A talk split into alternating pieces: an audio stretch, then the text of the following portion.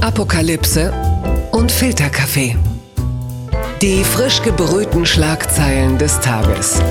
Mit Mickey Beisenherz. Einen wunderschönen Samstagmittag und herzlich willkommen zu Apokalypse und Filterkaffee, die Wochenendbeilage. Wir unterhalten uns über das, was uns an diesem Wochenende bewegt, was relevant ist, was uns fürchterlich aufregt. Und äh, da ist er eigentlich äh, im Grunde genommen völlig ungeeignet zu, weil dieser Mann ja wirklich eine beeindruckende Gelassenheit ausstrahlt. Er ist Journalist, er ist Kolumnist für die Berliner Morgenpost. Er hat den Wir Mutmach Podcast zusammen mit seiner Frau. Er ist, wie ich finde, er ist Deutschlands vermutlich ältester, aber gleichsam schönster Podcaster. Oh, Hier ist. Dr. Hajo Schumacher. Ich glaube, ich gehe. Äh, nein, okay. Ich wollte erst noch sagen, der Brad, der Brad Pitt Ist- ist unter den gut. deutschen Kanzlerinnen verstehen. ja, so, das, ne? das hört jetzt langsam auch auf mit dem Kanzlerin verstehen. Ich, äh, ja. ne, so viele Flinten habe ich gar nicht, wie ich ins Korn schmeißen könnte. Oh mein Gott, ja, das bringt uns, äh, bringt uns gleich zu einem der wichtigsten Themen äh, dieser Woche. Aber äh, vorweg hast du diese Meldung mitbekommen, dass Deutschland in Sachen E-Mobilität die Amerikaner äh, überholt hat, was Verkäufe und dann vermutlich auch Neuzulassungen angeht. Ey, komm, das ist, auch ist so ein angetan? Scherz. Ich glaube, du kannst, du kannst bis zu 9000 Euro einstreichen, wenn du dir so eine E-Kiste kaufst.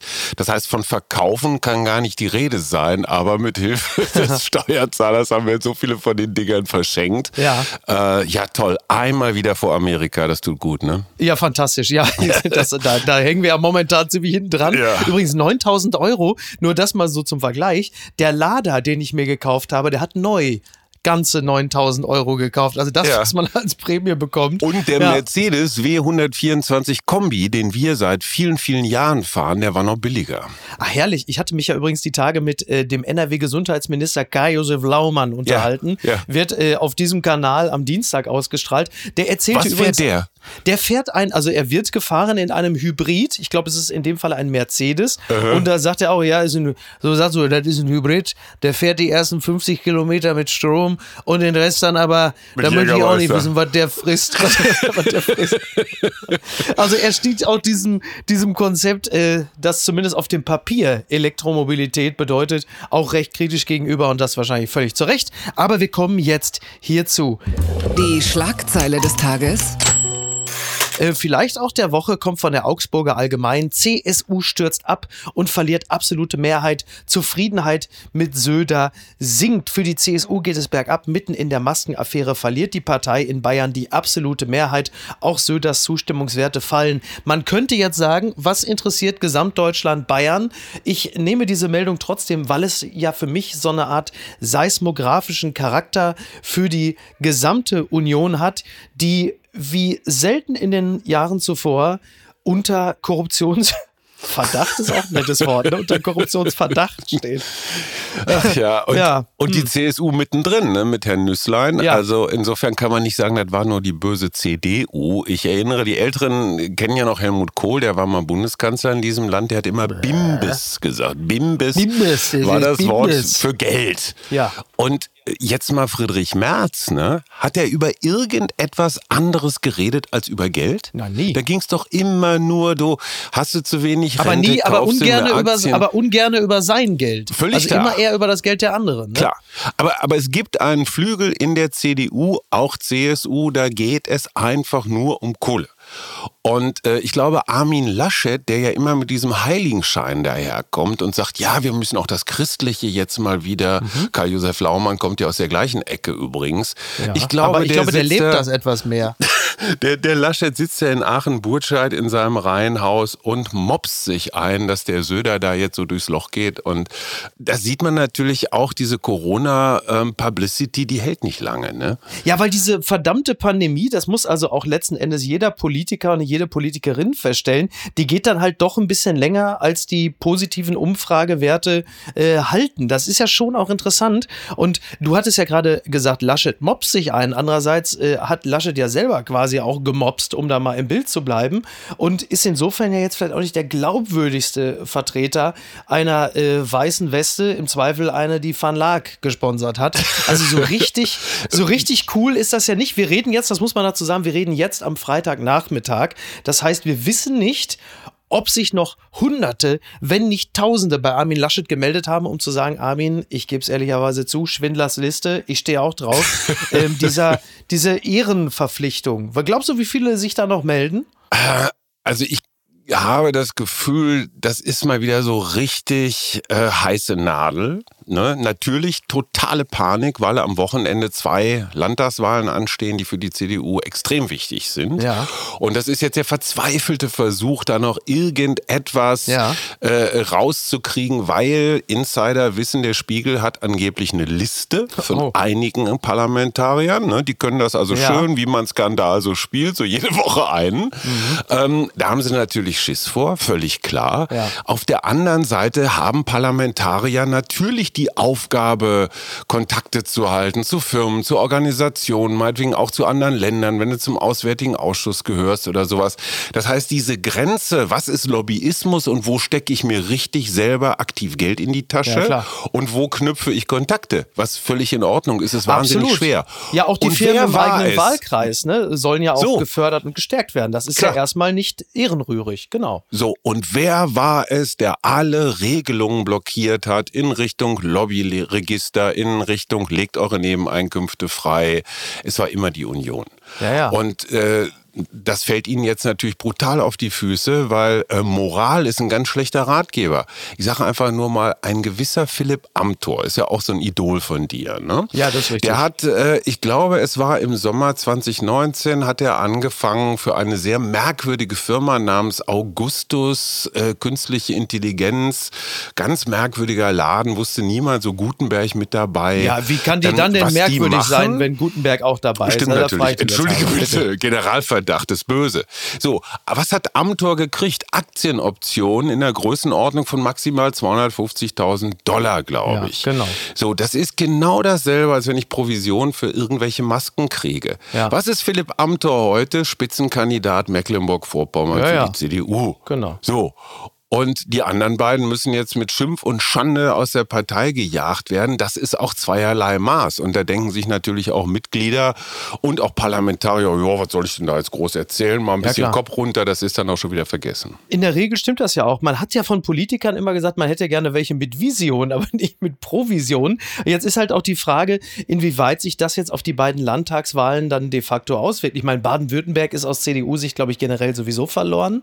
Da ist Kretschmann als Grüner im ehemaligen schwarzen Stammland ganz weit vorne. Außerdem kannst du den ja überhaupt nicht unterscheiden von einem CDUler. Ne? Also Das Wertekonservativer geht's nicht. Großer Dieselfreund und er hat natürlich mit Frau Eisenmann eine, eine Herausforderin, die eigene Kultusministerin, die beweist jetzt für alle, die irgendwie größere Stücke auf Identitätspolitik halten, ähm, es ist keine gute Idee, wenn du nur ein Merkmal hast. Und es reicht eben nicht, dass du nur eine Frau bist als Kandidatin, sondern irgendwas solltest du auch zu sagen oder zu bestellen haben. Dieses Kriterium erfüllt Frau Eisermann nicht. Und das Problem beziehungsweise für die CDU ist jetzt, was ist, wenn Kretschmann sagt, Mann, Mann, Mann, mit diesem komischen Laden da, mit diesen Provisionsjägern will ich nichts zu tun haben. Ich gehe jetzt mal in eine Ampel.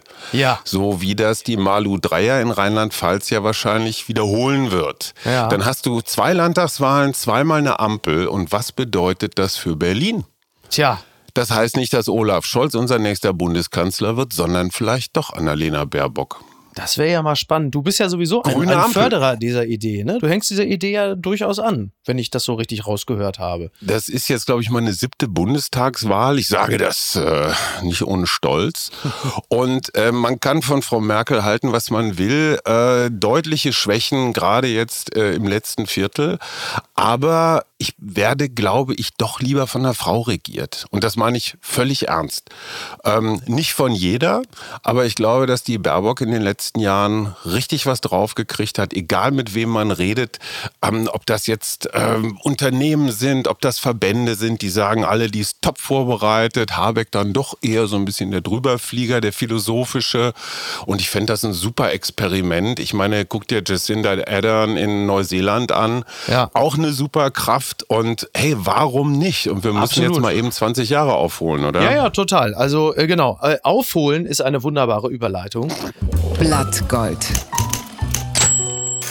Debatte über Impftempo nimmt Fahrt auf. Merkel und Länderchefs wollen am 17. März reden. Das berichtet das Redaktionsnetzwerk Deutschland. Es entbehrt ja nicht einer gewissen Komik, dass man sagt, es nimmt Fahrt auf. Man will dann am 17. Mal reden. Das ist doch sehr ja. typisch eigentlich äh, für komm. das, was derzeit, genau, du sagst schon, ach komm, also ein, ein, ja. Kap, ein kapitulatives Element höre ich aus deiner Stimme raus. Es ja. ist ja so, dass das Impftempo insgesamt, ich sag mal ganz vorsichtig in Deutschland, etwas kritisch aufgenommen wird. Angela Merkel hat zuletzt ja noch äh, in einer Schalte äh, nicht mit den MinisterpräsidentInnen gesagt, sondern mit MitarbeiterInnen bei Hilfs- und Krisentelefonen. Und um die auch nochmal richtig auf Krise einzuschwören, hat ja. sie gesagt, das sind jetzt noch drei, vier schwere Monate, März, April, Mai, Juni, bevor dann ja. wahrscheinlich die richtig schweren Monate kommen. Was, also, die werden nochmal hart, ja. Ja, wie, wie nimmst du denn das Ganze so wahr? Es ist ein bisschen traurig, aber der Vergleich zu Yogi Löw drängt sich natürlich auf.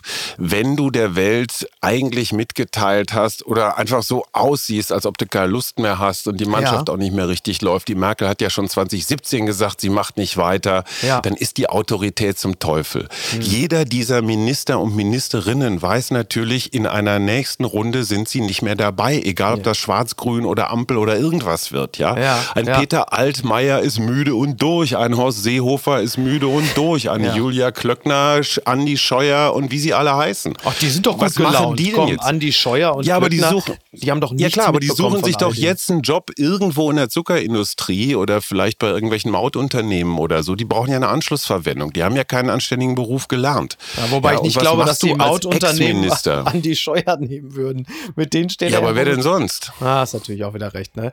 Aber das ist Dann, aber weißt du, die haben es, die wissen, in einem halben Jahr ist Feierabend. Ja. Das ist so, als wenn du weißt, du gibst ja ein Abschiedsspiel für Borussia Dortmund. Ja, da, dann rennst du dir auch nicht mehr so die Seele aus dem Leib. Du sagst, ach komm, die verdammte ja. Pandemie sollen die anderen zu Ende bringen oder sowas. Die Luft ist raus. Und Jogi Löw hat sehr vernünftig gesagt, Schluss jetzt, hat keinen Zweck mehr. Ich habe keinen Bock mehr auf die nächste Thomas Müller-Debatte.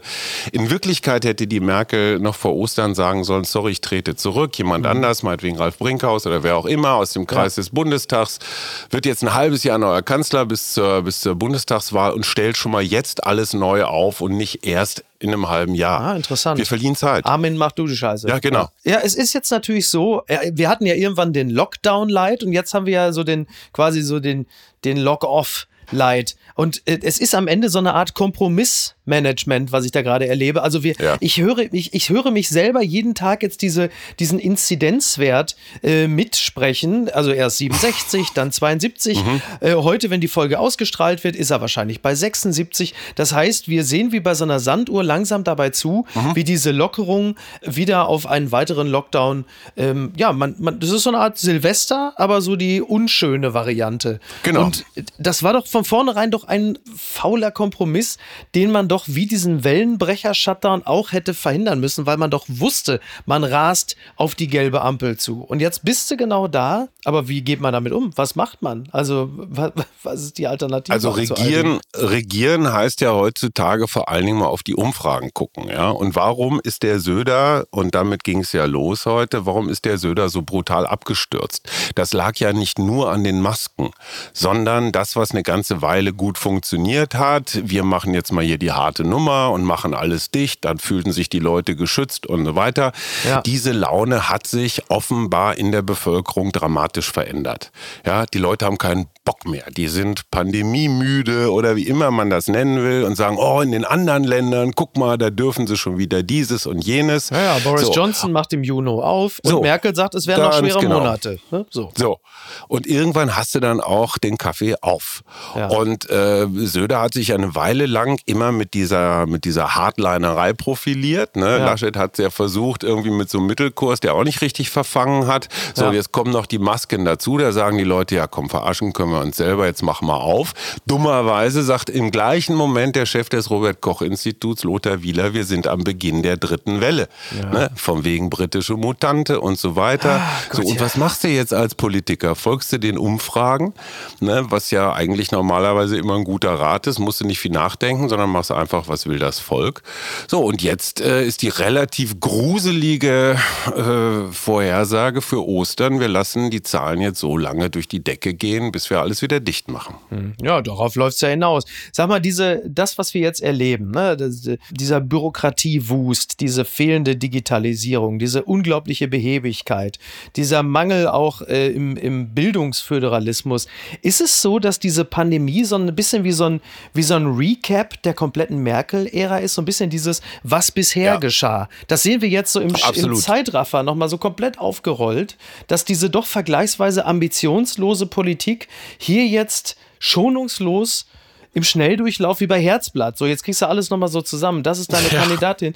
Ist es ein faires Urteil oder ist es tatsächlich so? Es gab eine wissenschaftliche Arbeit, die im Jahre 2006 äh, zur Welt gekommen ist. Da stand sinngemäß, ich weiß nicht mehr ganz genau, aber stand sinngemäß drin, Angela Merkel ist nicht so emotional wie Helmut Kohl. Angela Merkel ist nicht so Basta-durchsetzungsstark wie Gerhard Schröder. Angela Merkel ist nicht so charismatisch wie Willy Brandt. Angela Merkel ist nicht so linientreu, siehe Westbindung wie Konrad Adenauer. Ja, sie ist einfach nur so eine pragmatische Rumregiererin und äh, ja, was ja lange, aber irgendwie auch 15 gut. Jahren vor 15 Jahren gefällt dieses Urteil. Ja. Ich, äh, du, du, errätst, wer der Urheber dieser wissenschaftlichen Arbeit war. Ja, so langsam komme ich dahinter. Und es hat sich, es hat sich bestätigt. Ja. Und du siehst es vor allem am Beispiel Digitalisierung. Mhm. Werner, äh, nicht Werner, wie hieß er denn noch? Brüderle. Ja. Äh, war doch mal unser Rainer Wirtschaftsminister. Brüderle. Rainer ja, Brüderle. Rainer, das war genau. noch Zeiten, mein Gott. Das ist ewig her, da warst du ja noch äh, Dirndl in der Rainer. Schule. Dirndl Rainer. So, ja. Dirndl Rainer, der hatte schon das große Programm des Bundeswirtschaftsministeriums, die Digitalisierung Deutschlands. Mhm. Das war dann auch wieder so eine PowerPoint-Präsentation über 17 Seiten, wo dann immer Natürlich. die Kurven so Hockeystick-mäßig nach oben gingen. Und genau die gleichen Folien, die hat bis heute jeder weitere Wirtschaftsminister wieder rausgezogen. Frau Karliczek sagt noch, wir brauchen nicht Internet an jeder Milchkanne. Und das wird die große Unterlassungssünde der Angela Merkel sein, auch historisch, die wirklich unterlassene Digitalisierung Deutschlands. Ja, aber da kommt natürlich irgendwann das Argument, ja, wir wussten auch nicht, dass wir das irgendwann mal brauchen. Konnte ja keiner ahnen, ne? So. Nee, dass sich das mal durchsetzt. Ja. Und da ist natürlich dann auch, ich sag mal, so eine bildungsbürgerliche, protestantische Bescheidenheitslogik dahinter. Ne? Ach, das kostet ja nur Geld und dann müssen wir die Erde wieder aufreißen und Kabel rein und die, die machen doch nur Porno und Glücksspiel da in diesem Internet und so. Aber sowas? Gegenfrage, ne? Gegenfrage. War vielleicht auch der Gestaltungswille, ich möchte fast sagen, die kreative Wut von Angela Merkel, wurde sie auch verschüttet, weil andauernd Krise war, weil Finanzkrise war, weil Fukushima war, weil dann die Flüchtlingsthematik ja. aufkam äh, wurde sie einfach aufgrund dieser Krisen gehindert, weil sie eigentlich viel mehr wollte, fairerweise mal nachgefragt? Auf jeden Fall sind solche Krisen hinderlich. Auf der anderen Seite hätte die Finanzkrise zum Beispiel, und die ist auch schon über zehn Jahre her, ein wunderbarer Moment sein können, um vielleicht mal die deutsche Finanzaufsicht und die ganze Kontrolle von diesen ganzen Investmentschmierlappen einfach mal ein bisschen äh, genauer zu formulieren. Und was erleben wir gerade? Wir erleben Wirecard und irgendwelche Blumensträußchen und Weihnachtsgeschenkchen an, an Ernst Young, die völlig reichen äh, für ein anständiges Testat. Jetzt gerade mit der Greensill Bank wieder genau dasselbe. Das heißt, was man aus diesen Krisen hätte lernen und machen können, ja, wurde nicht gemacht. Mhm. Aus Fukushima hätte man natürlich auch eine moderne Energiepolitik machen können. Auch die hat nicht so wirklich richtig funktioniert. So, und das mit der Digitalisierung liegt doch über allem drüber. Ja, ja also Energiepolitik modern ohne Digitalisierung kann man überhaupt nicht denken. Und wenn das eine nicht funktioniert, funktioniert das andere auch nicht. Und du siehst es doch an dieser Corona Corona-App, ja, was dieses Land und ich, ich spreche da jetzt mal ganz gemein für meine eigene Boomer-Generation. Wir sind doch groß geworden mit diesem maschinenlesbaren Personalausweis, gegen den wir uns in unserer Jugend verwahrt haben. Das darf ja. man auf gar keinen Fall und Datenschutz. Ne? Und dann haben ja. wir natürlich immer noch dieses Kontrolltrauma. Früher die Nazis, ja. dann später die Stasi und, und, und. Das hätte man mal einmal, das ist natürlich auch so eine Schutzbehauptung meiner Generation. Wir sind eine alte Gesellschaft und da kann man sagen, nee, das mit den Daten, das ist mir alles unheimlich ich, Klammer auf, dann müsste ich. Ja, da habe ich jetzt auch bei Facebook nochmal geschrieben. Habe ich denen nochmal gesagt, ne? So, und jeder, der die Augen aufmacht, der weiß natürlich, Google und Facebook, die wissen so unfassbar viel über uns. So viel weiß ja. kein einziger Staat, nicht mal Putin über seine Bürger. Ja, und wir haben einfach keinen Bock auf diese Digitalisierung, weil, ach komm, wir retten uns noch irgendwie in die Rente. Das ist das Problem einer alten Gesellschaft. Da hätte Angela Merkel vorne weggehen können und da einfach eine Dorobert, so sympathisch sie auch sein mag, als Galionsfigur der deutschen Digitalisierung rennen lassen. Come on.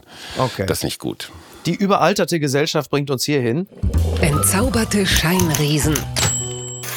NTV schreibt, besonderes Geburtstagsständchen. Helen Mirren singt für die Queen. Im April hat Queen Elizabeth ihren 95. Geburtstag. Helen Mirren und Damian Lewis planen jetzt, ihr zu Ehren ein Album aufzunehmen. Ich sag's mal so, bei den aktuellen Vorwürfen gegen das britische Königshaus wäre es vielleicht besser gewesen, auf jemand anderen zu setzen. So Mel B wäre vielleicht keine schlechte. Man sieht das richtig, wie sie so panisch sagen. Muss das denn unbedingt äh, eine Repräsentantin der weißen Mehrheitsgesellschaft sein? Haben wir denn da niemand anderen? Drin? Was ist denn mit Ziel oder so? Jetzt mal äh, Spaß beiseite, wie man gerne sagt. Es ist konsequent. Du wirst ja höchstwahrscheinlich, ähm, wie jeder Mensch in Deutschland und auf der Welt, dieses Interview verfolgt haben. Meghan und Harry klagen an, das britische Königshaus sei nein. angeblich. Nein, hast du nicht verfolgt? Mein erfolgreichster Tweet die Woche, ich sage das durchaus mit Stolz, war, Meghan und Harry sind mir scheißegal. und jetzt mal ehrlich, darauf wurde mir vorgeworfen, dass ich äh, den Rassismus unterschätze. Ja, natürlich. Äh, natürlich, Entschuldige mal bitte, du dieses bei Twitter Empire, selber schuld. Dieses Empire fußt seit Jahrhunderten auf der Ausbeutung von Menschen und auf lupenreinem Rassismus.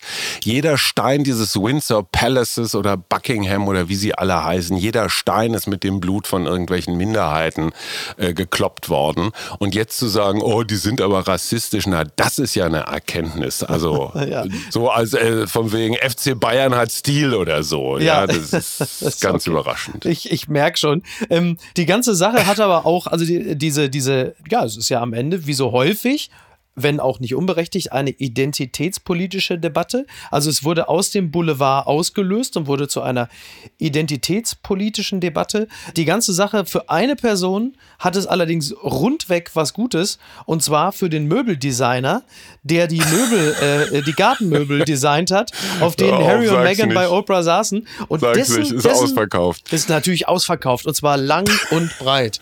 Und das muss man doch, insofern, darauf können sich doch nur wirklich alle einigen, die Möbel waren wirklich klasse. Ne? Immerhin. Ich gestehe, ich habe es jetzt gerade nicht so vor mir, Miki. Das tut mir jetzt mhm. sehr leid, dass ich ja. jetzt an der zentralen Stelle dieser, dieser ja. Sendung komplett fehle. Ja, ein Empire aufbauen auf, auf Blut und Missachtung sämtlicher Rassen, das ist auch hier in diesem Falle eine wunderbare Brücke, die du geschlagen hast. Die gute Tat des Tages. Fußball-Weltmeisterschaft 2022. Niederländischer Rasenspezialist sagt Lieferung für WM in Katar ab. Das meldet der Spiegel.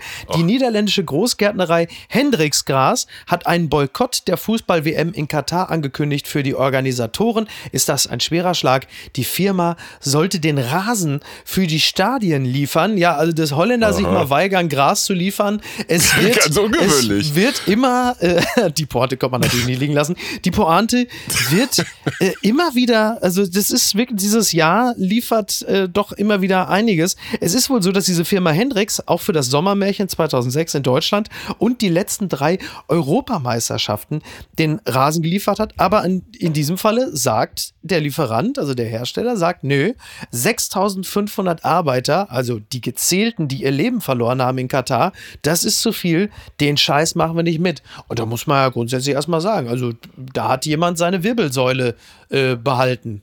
Hätte man jetzt noch mal kurz bei Franz Beckenbauer anrufen können, der ja keinen einzigen Menschen in Ketten gesehen hat in Katar, wenn ich ihn richtig zitiere. Mann, Mann, Mann. Ich finde es ehrlich gesagt ein bisschen spät. Ne? Hätte man auch früher schon mal drauf kommen können. Mhm. Ja, was machen die Kataris jetzt? Äh, die, die werden wahrscheinlich so riesen Container mit Rollrasen hinter den Stadien haben und alles, alles neu machen. Aber ganz ehrlich, ne? man wünscht sich doch von Herzen, dass diese Veranstaltung vom ersten Moment an so einfach durchgehend in die Books geht, oder? Ja, also das, äh, es, es droht Selbst ja darauf hinauszulaufen. Selbst als Fußballfreund.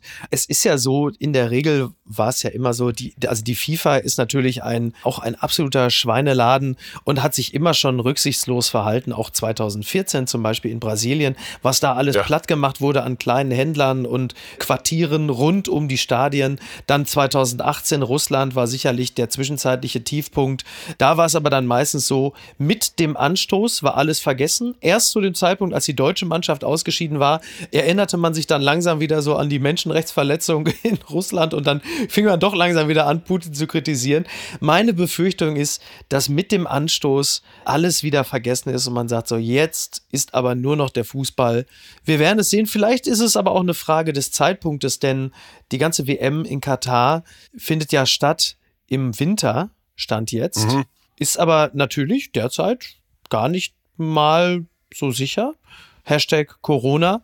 Und mhm. ähm, wir, wir, wissen ja noch gar nicht, ob das dann wirklich zu einem Zeitpunkt vorbei ist. Wobei ich glaube, die Kataris werden schon Mittel und Wege finden, äh, dieses Turnier stattfinden zu lassen. Aber ich glaube immer, dass die Leute sich wahnsinnig schnell auch an die größte Schweinerei äh, gewöhnen. Und wenn die deutsche Mannschaft bis dahin gut performt und eine gewisse Begeisterung und Euphorie auslösen kann, könnte ich mir auch durchaus vorstellen, dass in Deutschland das ganz viele vergessen haben werden. War es aber natürlich auch, dass die mediale Begleitung dieses Turnieres ausgesprochen kritisch sein wird. Das glaube ich tatsächlich auch. Und das natürlich auch völlig zu Recht. Wer wird der neue Bundestrainer, wo wir gerade dabei sind, Miki? Äh, ich könnte mir wirklich gut vorstellen, dass Hansi Flick es werden wird. Also sind zwei Namen. Mhm. Ich glaube entweder Stefan Kunz, mhm. weil er eh schon Teil des DFB-Systems ist. Der hat bewiesen, ja. dass er sehr gut ist. Er kann gut führen, er ist kompetent, er ist integer. Er ist auch aus dem DFB-Stall. Sowas ist ja traditionell immer sehr wichtig. Mhm. Die Alternative könnte sein, ähm, dass es Hansi Flick wird, weil halt eben auch DFB-Gewächs und auch ein bisschen genervt vom FC Bayern. Übrigens ja auch nicht der schlechteste Zeitpunkt, nach sechs Titeln zu sagen, auch wisst ihr was, Freunde, eigentlich reicht's mir, ich werde jetzt Bundestrainer.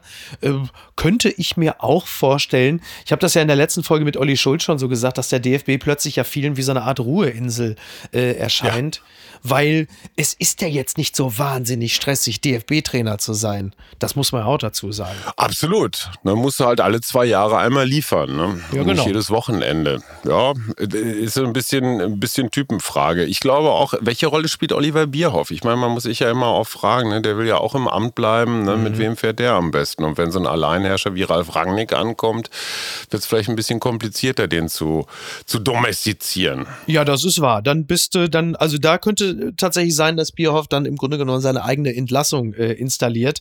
Ja, warten wir Kommt ja auch noch zu Hertha. Ja, kommt ja, ja, oder, oder, oder Yogi äh, Löw zum Beispiel, der könnte ja dann äh, demnächst irgendwie vielleicht Jurymitglied bei DSDS werden. Ich meine, gut gestylte ja. Performer mit Schwerpunkt Instagram kennt er ja vom DFB. Und das wiederum bringt uns direkt hierzu. Verlierer des Tages wenn nicht des kompletten Wochenendes, ist Dieter Bohlen. T-Online schreibt, warum Dieter Bohlens DSDS-Rauswurf genau richtig ist. Fast 20 Jahre lang war Dieter Bohlen Deutschland sucht den Superstar. Man kann schwer sagen, ob mehr Bohlen in DSDS steckte oder umgekehrt. Doch eines ist sicher, das Ende dieser toxischen Symbiose ist längst überfällig. Die Kernaussage dieser, dieses Meinungsstückes bei T-Online ist, dass das nicht mehr zeitgemäß ist. Denunzierung als Unterhaltungsform ist einfach nicht mehr tragbar. Ja, könnte man. Äh, aber ganz ehrlich. Könnte man ja grundsätzlich erstmal mitgehen. Ja, aber Dieter Bohlen ist für mich der Gewinner dieses Wochenendes, ja. weil, es, weil er endlich erlöst ist von dieser toxischen Rolle. Ja. Diese Entscheidung ist doch seit zehn Jahren überfällig. Ja, aber die hat er ja nicht ja, selbst also gefällt. Wenn, wenn man dem glauben darf, was so kolportiert wird, ist das ja keine freiwillige Entscheidung gewesen. Nee, nee, schon klar, dass der da nicht selber raus ist. Deswegen musste man ihn von sich selbst befreien. Aber in so. Wirklichkeit, es war doch immer, ich habe das nie so wirklich geguckt. Ich habe das nur gelegentlich gelesen, was der für einen Scheiß erzählt hat. Die entscheidende Frage war für mich immer, hat er sich das selber ausgedacht oder hat ihm das irgendjemand aufgeschrieben, was er da erzählt hat? Die wirklich gute Nachricht für dich ist, Micky, jetzt bist du der letzte Kerl bei RTL. Voll bei RTL, bei RTL. Ja, ist geil. Ja, danke schön. ich wusste, dass es dich freuen würde. Ja, absolut. Es ist ja, ich, es ist ja kein Riesengeheimnis, dass ich jetzt nicht unbedingt, äh, sag mal, der Vorsitzende des Dieter Bohlen Fanclubs bin. Für mich war ehrlicherweise schon, die, die. Beliebtheit, die Beliebtheit von Dieter Bohlen war für mich teilweise erschütternder als so manches Wahlergebnis auf äh, Länderebene. Und ich fand das, also er wurde im Grunde genommen im, in den letzten zwei Jahren nur von Pocher abgelöst, was äh, Niedertracht und nach unten treten angeht. Äh, ich fand das wirklich immer so, die, diese ganzen Sätze, du bist ein Mensch, wie Gott ihn geschaffen und McDonalds ihn geformt hat. Äh, du klingst wie wenn ich auf so einen Frosch trete oder so. Das ist ja alles so, oh. aber vielleicht ist es tatsächlich nicht mehr zeitgemäß, weil natürlich viele Leute sagen, äh, wenn ich Hass, Hetze und Denunziation will, dann gehe ich doch einfach zu Facebook oder Twitter. Klar. Das will ich ja im Fernsehen nicht mehr sehen. Ich glaube wirklich, dass die Sehnsucht nach Harmonie, nach äh, Frieden größer geworden ist, nach Verständigung und Kommunikation. Und da ist Bohlen äh, mit diesem Ton natürlich. Jetzt höre ich schon wieder meine Mutter, die sagt, ja, aber der ist doch viel netter geworden. Ja, klar, weil RTL ihm gesagt hat, Dieter, guck dir mal die Umfragen an. Die Leute wollen Ja. das nicht mehr. Ja, aber ich habe doch Ja. schon so mir 30 Hammersprüche schreiben lassen, wo ich sage, irgendwie, du guckst wie ein ungeficktes Eichhörnchen oder so. Das ist doch jetzt alles für die Tonne. Ich muss sagen, ich habe mich da wirklich, ich habe Häme empfunden, dachte, ach schön, wenigstens das. Ja, und es hat auch gar nichts mit Harmonie oder, oder, oder Frieden oder sowas zu tun. Das sagst du völlig recht, ich, zu Recht. Ich glaube tatsächlich, da gibt es ein Bedürfnis, sondern es hat tatsächlich auch mit den Grenzen des Sagbaren äh, oder der sagbaren äh, Erniedrigungen zu tun.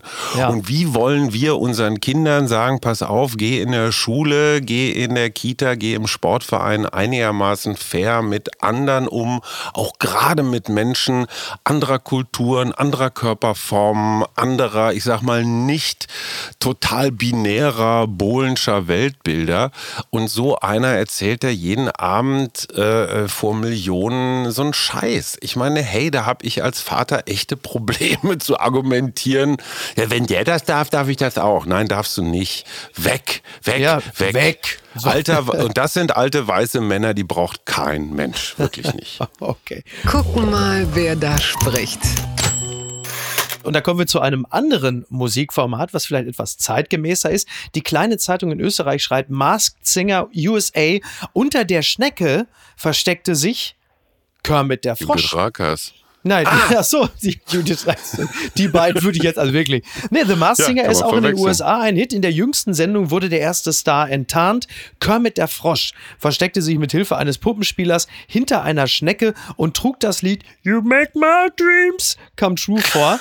Von, äh, das war jetzt übrigens keine Christian Wolf-Parodie. You Make My Dreams. Oh, super, Freunde.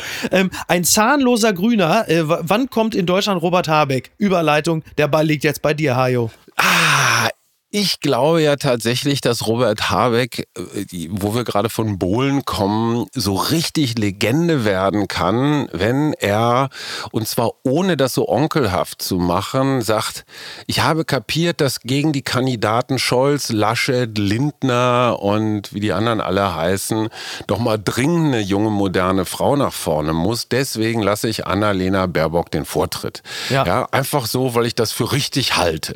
Ja. Damit würde Robert Habeck aber sowas von Geschichte schreiben in Deutschland. Ja. Und äh, Problem wäre dann halt nur, ich glaube, er würde gerne Bundespräsident werden stattdessen. Ne? So Ach, ganz, wirklich? ganz für lau gehst ja auch nicht weg. Ja. Da hast du natürlich Kretschmann, Kretschmann und Katrin Göring-Eckardt äh, gegen Ja, dich. ja, ne? ja, ja, also muss er, muss er dann vielleicht doch äh, Kulturstaatsminister unter Baerbock werden. Aber auch hör aber auf, schlecht. da wird ja wohl was anderes drin sein. Warum will er denn dann nicht Außenminister werden? Wobei Innenminister weil, weil wird ja das ein scheiß. Amt ist. Aber Innenminister wird Cem Özdemir, ne? Absolut. Ich finde, Ja. Cem Özdemir ist, ist, ist gesetzt, auf jeden Fall. Ja. Nein, ich glaube, Kulturstaatsminister ist das beste Amt oder Ministerin, das, wie Monika Grütters das gerade ausfüllt, das beste Amt, was in dieser Regierung zu verteilen ist. Kannst immer bei der Du Berlinale eine Rede halten. So sieht's aus. Ne? Ja. Du musst nix, du kannst die Kohle raushauen, irgendein Museum wird dreimal so teuer, weißt du, beim BER regen sich alle auf, beim Museum sagen alle, ach komm, ist für die Kultur kein Problem.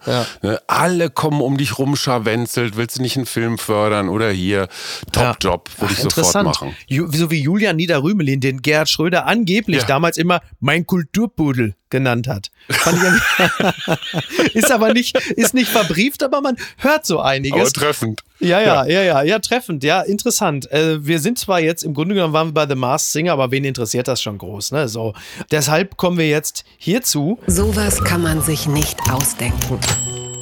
Der Logistik Watchblog titelt Kooperation mit der Bild. Ja, da kannst du mal sehen, welche Seiten ich da auftue. Kooperation mit der Bild. Grüße an Niki Hassania, die tut sowas nämlich immer auf. Die ist ja wirklich, ja. was das eigentlich. Ja, ja, das ist Wahnsinn. Kooperation mit der Bild. Kostenlose Zeitung für jedes GLS-Paket. Privatkunden, die in den kommenden Wochen ein GLS-Paket verschicken, erhalten eine kostenlose Bild-Zeitung dazu.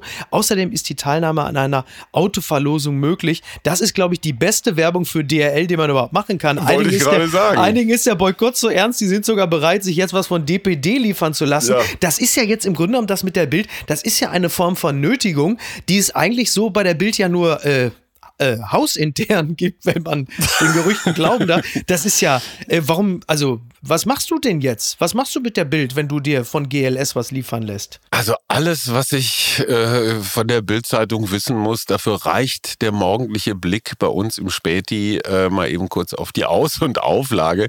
Ähm, das ist schon ein ziemliches Eingeständnis. Ne? Also ja. wenn du mal so deine Zeitung, was kostet die im Einzelverkauf? Doch auch fast ein Euro, ne? 90 Cent oder so, ja, je nach Euro. Gegend. Genau ein Euro. So wenn wenn du dein Produkt praktisch einfach so verramscht, ja, wie ernst nimmst nimmst du das eigentlich? Ja. Kann nicht groß her sein.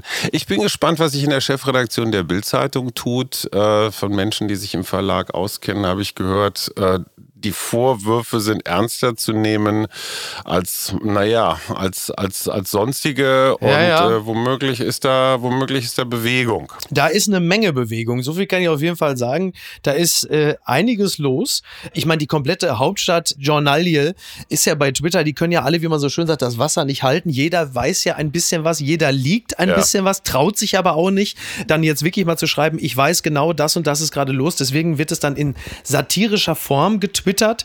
Es ist aber nicht ganz unrealistisch, dass es innerhalb der nächsten zwei Wochen ein recht großes journalistisches und politisches Beben in Berlin geben wird. Und die Frage ist, wer steht dann am Ende noch und muss das womöglich, jetzt mache ich es nämlich schon genauso wie die anderen auch, und muss auch noch das Kabinett umbesetzt werden. Jetzt mache ich ein richtiges Fass auf, ne? Am Wochenende kann man das. Wir werden es ja, ja sehen. Wir werden es ja sehen. Es tut sich einiges und das ist eine perfekte Überleitung zur letzten Rubrik des heutigen Wochenendes. Und was schreibt eigentlich eigentlich die Bild? oh. das, das, ja, komm, das, also, die Erzähl. ist mir, ja, also ich, äh, ne, ich, also, ich habe investiert für die Post von Wagner mhm. und Nein. das, im Grunde genommen fasst es das zusammen, was der andere große, alte, weiße Mann des Journalismus, Dr. Hajo Schumacher, ja auch schon subsumiert hat. Die, Para die Parallelen zwischen der Kanzlerin und dem. Ich, ich mach's einfach. Gesucht, Bundeskanzler, Bundestrainer. Im Sommer werden die zwei wichtigsten Jobs in Deutschland frei. Der Job der Kanzlerin wird durch Wahlen entschieden. Der Job des Bundestrainers? Keine Ahnung. Wer entscheidet, wer Bundestrainer wird? Das Fußballvolk? Nein. Wir wählen keinen Bundestrainer. Ein Bundestrainer wird aus dem Mythos bestimmt. Er muss ein bisschen Herberger sein, in Klammern, das Wunder von Bern. Er muss ein bisschen Beckenbauer sein, genialer Libero. Weltmeister 1990. In der DNA eines Bundestrainers ist auch ein wenig Berti Vogt, in Klammern, zerstörender Fußball. Alle Beine umhauen, Klammer zu. Mein Bundestrainer der Zukunft muss Kinder lieben, wie sie den Ball nachlaufen. Er muss ihr Lachen lieben, nachdem sie neben das Tor geschossen haben. Er muss dieses wunderbare Spiel Fußball mit einem Lächeln begleiten. Er muss bösen Reportern das Spiel erklären, die Kostbarkeit des Sieges und die Kostbarkeit der Niederlagen. Nach so einem perfekten Mann suchen wir jetzt im Fußball. Ich fürchte, wir müssen lange suchen. Herzlichst, ihr Franz, du siehst. Ich finde, ja. nach einer Bundeskanzlerin und einem Bundestrainer brauchen wir dringend auch einen neuen Bundesbriefeschreiber, oder? Ja, ich, ach, ich, ich, ich kann mich diesem, wirklich, das ist du für mich die Faszination ja, ne? des, Gra ich bin das, seit drei Jahren mache ich das, ja. Ja. Ich, ja, ich räume dann irgendwann immer die Flaschen beiseite und sage, jetzt lass mich mal hier einmal an die Olivetti und jetzt tippe ich das ja. eben und dann kommt aber jetzt derzeit immer äh, nachts um drei Uhr der Chefredakteur der Bild persönlich vorbei, um zu gucken, dass dass ich da nicht den Brief an die falsche Person schreibe. Und ähm, ja, äh, wir, wir bleiben gespannt, wie das ausgeht. Äh, nicht nur im Axel Springer, da ist ja auch was los. Man fragt sich mittlerweile wirklich, ist das noch das Axel Springer oder schon das Jerry Springer Gebäude? Aber ähm, wir werden einfach, wir werden einfach mal beobachten, wie das da weitergeht. Und die Wahlen in Baden-Württemberg ist doch auch ein Signum der Zeit, oder? Dass uns plötzlich die Wahlen in Baden-Württemberg und in Rheinland-Pfalz interessieren. Was für ein verrücktes Jahr, oder? Du, solange der bei einer Ampel rauskommt und sich hier in Berlin mal ein bisschen was einfach nur umkrempelt und neue Leute und diese Müdigkeit und diese Ja. Bräsigkeit mal so ein bisschen aus den Fluren rausgeht. Ich meine, ich sagte es ja schon, ich war in Bonn, als Helmut Kohl seine letzte Laufzeit, seine letzte Saison gespielt hat, von 94 bis 98. Oh Gott, und das ja. war genau diese Bleierne gleiche Jahre, bleierne, ja. bleierne Jahre. Ja. Und egal wer es ist, ey, meinetwegen sogar mit der FDP, Hauptsache hier einfach mal frischen Das Wind ist rein. Verzweiflung. Das echt ist Ver- verdient, das ist oder? pure Verzweiflung. Ich Das weiß, ich gebe es zu. Ich gebe es zu. Hajo, ich danke Ja. dir. Ich verweise nochmal in aller Ausdrücklichkeit auf deinen Podcast. Wir, der Mutmach-Podcast mit äh, deiner wunderbaren Frau und unvermeidlicherweise halt eben, ja, mein Gott, dann halt auch mit dir. Aber wie unterhaltsam das sein Sorry. kann, das hast du ja gerade in den letzten 40 Minuten wieder eindrucksvoll bewiesen. Ich danke dir sehr, Hajo. Mach's Niki, gut. Es war ein Fest. Das ist immer schön mit dir. Und äh, komm wieder, ja? Hau rein. Bis, Bis dann. dann. Ciao. Tschüss. Tschüss. Apokalypse und Filtercafé ist eine Studio Bummens Produktion mit freundlicher Unterstützung der Florida Entertainment. Redaktion Niki Hassania. Produktion Laura Pohl. Ton und Schnitt Niki Franking. Neue Episoden gibt es jede Woche montags, mittwochs und freitags, überall, wo es Podcasts gibt. Stimme der Vernunft und unerreicht gute Sprecherin der Rubriken Bettina Rust.